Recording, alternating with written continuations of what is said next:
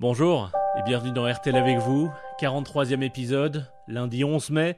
On parle de cette date depuis plusieurs semaines. C'est le jour 1 du déconfinement. Il débute donc ce premier jour d'une nouvelle ère dans notre pays, ce déconfinement avec ses risques, avec ses nouvelles règles. Et le point le plus critique, le plus redouté, c'est la reprise des transports.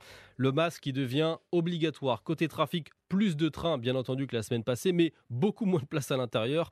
Euh, peu de place euh, à bord, ça c'est l'information ce matin. La capacité des rames, par exemple, en Ile-de-France, va être réduite à 15% environ à la RATP. Semaine de reprise et de casse-tête aussi à l'école, 86% des établissements vont ouvrir.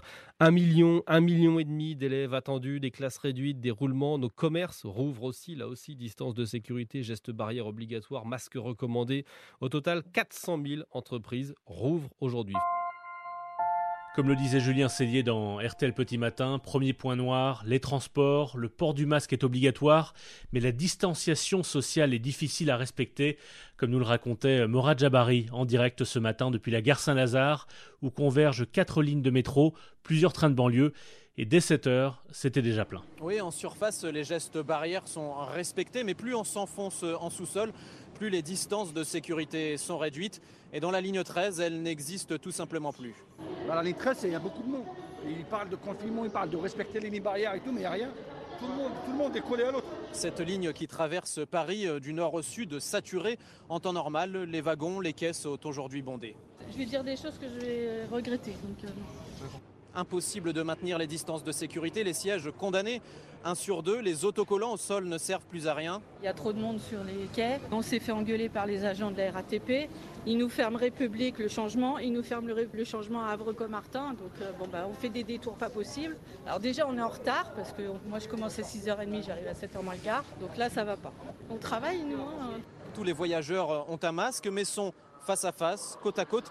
Sylvie a préféré laisser passer euh, plusieurs métros pour se sentir en sécurité. On n'est pas à l'abri, hein. c'est vraiment c'est une catastrophe. C'est pire que d'habitude, parce qu'ils ont supprimé beaucoup de stations, alors on n'est pas à l'abri. Hein. Je ne sais pas, je suis stressée, euh, j'aimerais bien retourner chez moi. La RATP stratégiquement a décidé de fermer 60 stations sur le réseau, d'augmenter le nombre de métros en heure de pointe sur la ligne 13, mais de commencer les rotations plus tard on voit que cette technique semble peu adaptée à cette ligne, l'une des plus empruntées. Donc les transports, premier point sensible. Le deuxième, cette semaine, c'est l'école dont nous parlait Dominique Tenza dans RTL Matin. Oui, car seule une minorité d'élèves seront accueillis. Un million et demi vont retourner cette semaine en classe, toujours sur la base du volontariat. Le but n'est pas de boucler les programmes coûte que coûte, a tenu à rassurer Jean-Michel Blanquer, le ministre de l'Éducation. Cela paraît de toute façon assez compliqué, surtout chez les petits, où faire respecter les règles sera déjà une première étape que redoute cette enseignante du Nord rencontrée par Frank Hansen. On est stressé. On est stressé par rapport euh, à la distanciation sociale, que les enfants gardent bien leur distance. Au niveau travail, euh, ça ira. Moi, je suis enseignante en élémentaire, donc euh, je pense que rester à la table et donner du travail, ça ira.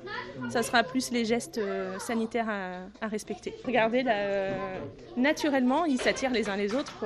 Ils ont du mal à regarder la, la distance. Est-ce qu'on pourra quand même enseigner avec toutes ces contraintes Alors, je pense que ça va prendre le pas au départ et qu'une fois que les habitudes, elles seront mise en place, ça devrait aller mieux. J'espère. Je pense qu'on va perdre beaucoup de temps avec le passage aux toilettes, le lavage des mains, le faire individuellement, refaire placer les enfants à leur place. Au niveau de la classe, une fois qu'ils seront assis à leur table, ça ira. Surtout que c'est des élémentaires, ils se promènent pas. Les maternelles, par contre, euh, ça sera plus compliqué. Et puis c'est aussi aujourd'hui la réouverture des boutiques qui étaient restées fermées depuis près de deux mois. Reportage de Hugo Hamelin, RTL Marseille, où tout le monde se prépare à appliquer de nouvelles règles. Absolument, avec des clients au compte-gouttes et de nouveaux dispositifs sanitaires dans les magasins, comme dans le Maxi Bazar d'Hervé Laroche, qui a passé son dimanche à préparer la réouverture. On a une équipe technique là qui est passée dans, j'ai plusieurs magasins, donc qui est passée dans tous les magasins pour installer à la fois des plexiglas de protection pour les caisses, distribution de gel hydroalcoolique. Donc on va limiter le nombre de clients à ce qui a été fait en Allemagne, c'est-à-dire 10 euh, mètres carrés par personne dans le magasin, ce qui veut dire que dans un magasin comme celui-là, on va avoir entre 15 et 20 personnes maximum. La plupart des commerçants vont imposer le port du masque aux clients. C'est le cas de Kader qui vend des chaussures. On va faire entrer par deux, deux personnes là, parce que c'est pas grand. On va essayer d'acheter une centaine de masques, parce qu'il y a des fois des clients, ils n'ont pas de masque, on va voir combien ça coûte. Voilà, certains commerçants d'ailleurs hésitent à répercuter sur leurs tarifs le coût de, de, ces masques, du gel et de toutes ces nouvelles mesures sanitaires. Et certains n'ont pas voulu attendre le lever du jour, ils ont rouvert dès minuit, comme ce coiffeur qui était en ligne dans RTL Petit Matin. Un auditeur qui nous, nous appelle depuis euh, Mayenne, en, en Mayenne. Mayenne. C'est Marc qui est coiffeur et il a ouvert son salon à minuit 01. Bonjour Marc. Bonjour. Bonjour Marc, dites-nous, est-ce qu'il y a du monde dans le salon euh, Est-ce qu'il y a eu du monde cette nuit en fait, j'avais pris la décision d'ouvrir un, un, premier à 0 heure une pour être, euh, comme je suis dans la première entreprise de France, à savoir l'artisanat. Euh, on a été complet, enfin j'étais complet puisque j'ai travaillé seul sur mes salariés, bien évidemment. Donc j'étais complet, c'est extraordinaire. Les gens n'ont qu'une envie, la population n'a qu'une envie d'être 60% des gens veulent passer chez le coiffeur euh, rapidement.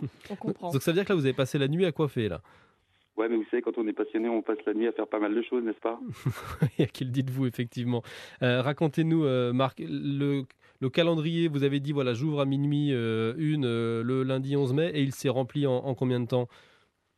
Ben, en, en, 30 secondes, en fait, il suffisait juste d'appeler les, les personnes qui, qui, étaient joueuses un peu comme moi, et puis qui, avaient, envie de prendre soin d'elles. Donc là, c'était un test grandeur nature dès, dès cette nuit. Comment vous vous êtes organisé? Racontez-nous les nouvelles règles, les, les, nouvelles normes, la façon dont vous avez peut-être réorganisé le salon? Oui, bien évidemment. Et pour ce faire, la, le CNEC, la, la, Fédération française de la coiffure, euh, a établi ou quasiment terminé sa fiche métier. Puisqu'il faut savoir que dans l'artisanat et le commerce, il y a 60 fiches métiers qui doivent sortir. Ouais. Euh, le, les gens du gouvernement font certainement tout ce qu'ils peuvent et là, c'est pas le sujet. Mais euh, on est quasiment prêt sur cette fiche. Donc on, est, on peut on peut rassurer, avoir de la rassurance pour la population des gens qui vont pousser nos portes autour de cette sécurité sanitaire. Mais ça veut dire qui, qui... concrètement comment ça se passe dans un salon, dans votre salon donc, euh, Nous avons ici euh, deux espaces d'un peu plus de 40 mètres carrés, 4 mètres carrés par personne. Ok, ouais. donc 40 mètres carrés, ça peut peser à peu près 8 personnes.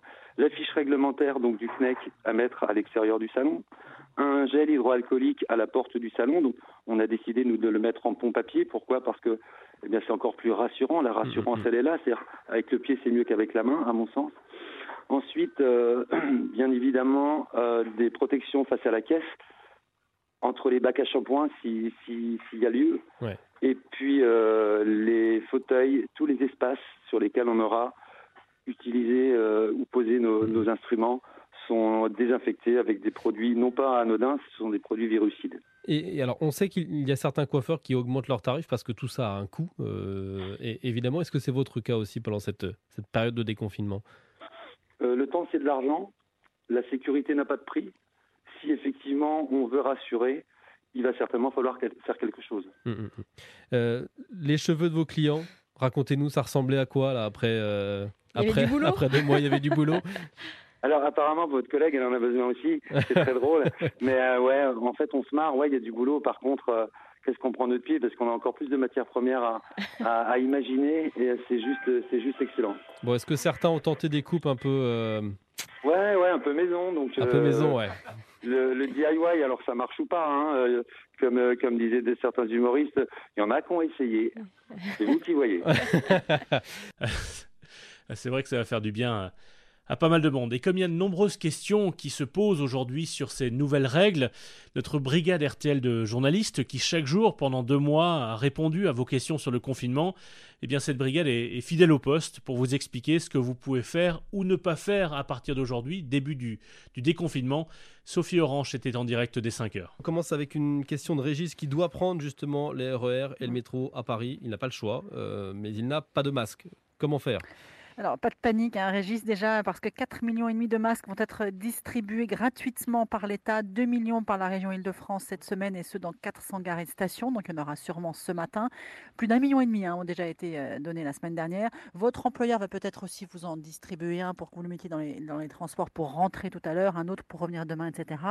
Et puis, si vous voulez aussi, vous pouvez acheter le Parisien ce matin, petit coup de pouce à nos amis de la presse écrite, qui en donne un gratuitement en achetant le journal. Mais si vous n'avez pas encore de masque, Régis, soyez donc encore plus vigilant en vous lavant les mains le plus possible, en restant loin si possible. Je sais que c'est pas simple des mmh, autres mmh, mmh. voyageurs. Pour euh, vous laver les mains, euh, il y aura des centaines de distributeurs de gel hydro- hydroalcoolique dans le métro, aux arrêts de bus. Donc tout ça, c'est pour vous aider à respecter voilà, ces gestes importants, même aujourd'hui et encore plus aujourd'hui. Mais sachez que Valérie Pécresse, la présidente de la région Île-de-France, et Jean-Baptiste Djebari, le secrétaire d'État au transport, ont annoncé tout de même une certaine tolérance, au moins pour aujourd'hui et demain, mais à partir de mercredi, ce sera 30 135 euros. Tiens, une question euh, de Grégory, il n'est pas le seul d'ailleurs à, à se demander comment on calcule les 100 km à vol d'oiseau autour de chez soi. Même si on sait que puisqu'on attend toujours l'aval du Conseil constitutionnel, Mm. euh, la mesure n'entre pas en vigueur techniquement aujourd'hui, mais on est appelé à la respecter. Euh, comment on calcule? Bah, vous prenez une carte hygiène, un compas, vous vous mettez à quatre pattes par terre, euh, vous calculez en fonction de l'échelle. Alors attendez, l'échelle est à 50 millième, il faut que j'écarte mon compas de combien? Ok, On a perdu Non Sophie. Le Non, pas compas, j'ai complètement oublié, c'est Non, l'existence vous n'avez pas de compas Oh là Non, là, j'ai bon alors j'ai compas. d'autres Ah, le solutions. J'ai compas, d'autres c'est vrai. solutions. Euh, si je vous dis plutôt le site géoportail.gouv, le site de l'IGN. Alors c'est pas le plus simple, oui mais bon c'est quand même pour les puristes celui-là, mais il sera le plus précis. Sinon le plus simple, vous tapez sur un moteur de recherche carte sortie de confinement, là ça va? Vous Ouais, allez ça va aller. Là, vous entrez votre adresse et puis vous avez votre fameux cercle à vol d'oiseau. Puis sinon, bien sûr, hein, sur les sites euh, Mappy via Michelin.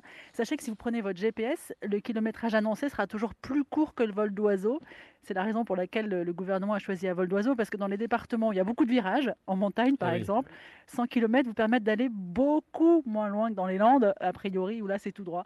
Cette règle des 100 km est donc plus égalitaire. Question de Nadine en Seine-et-Marne qui voudrait savoir si à partir de lundi elle peut voir ses petits-enfants. Parce que c'est Ah ça la vraie ouais. question aujourd'hui. Bah, on va sûr, reprendre le boulot, sûr. on va retourner dans les magasins, mais est-ce qu'on a le droit de reprendre une vie sociale? Est-ce que c'est risqué? C'est un peu la question. Si vous saviez combien de personnes euh, ont posé la question. Bah, J'imagine. Tout le monde est très impatient. Dans, dans un rayon de 100 km, on le sait, on le répète, les déplacements sont autorisés sans attestation. Mais le Premier ministre, le ministre de la Santé y ont déjà répondu, les personnes âgées restent à risque. Donc elles ne doivent pas forcément reprendre tout de suite une vie normale. Donc les visites doivent rester limitées en gardant les distances. Pas de câlins. On ne se retrouve pas tous sur le canapé à lire des histoires. Il faut garder ces distances, même si je comprends que tout le monde a envie de passer du temps ensemble. Et au-delà des 100 km, là c'est clair, la Mhm. réponse est non. On ne se déplace pas au-delà de 100 km pour euh, aller voir ses petits-enfants ou pour aller voir les grands-parents. Voilà, ça ne fait pas partie des motifs familiaux impérieux, même s'il y a urgence à faire des câlins à ses grands-parents, je comprends bien. ses Évidemment, la, vie d'avant, la vie sociale, la vie avec la famille, la vie avec les copains, c'est pas euh, pour Non. tout de suite, tout de suite. Déconfinement à partir d'aujourd'hui euh, en France, mais nos voisins britanniques vont devoir attendre au moins jusqu'au 1er juin. Le Royaume-Uni, pays le plus touché en Europe. Et je voudrais terminer ce RTL avec vous avec euh, We'll Meet Again. Nous nous retrouverons. C'est une chanson de 1939 qui donnait du baume au cœur aux Britanniques pendant la Seconde Guerre mondiale. We'll Meet Again, c'est aussi la promesse de la reine dans son message sur le coronavirus. Et donc, la BBC, à l'occasion des commémorations du 75e anniversaire de la victoire des Alliés en Europe, a eu l'idée d'enregistrer une reprise de We'll Meet Again avec des Britanniques au temps du coronavirus. Infirmières, postiers, bouchers, agriculteurs, pasteurs, soldats et bien d'autres. C'est superbe, vraiment. Allez voir cette vidéo sur le compte YouTube de la BBC. À demain, au les.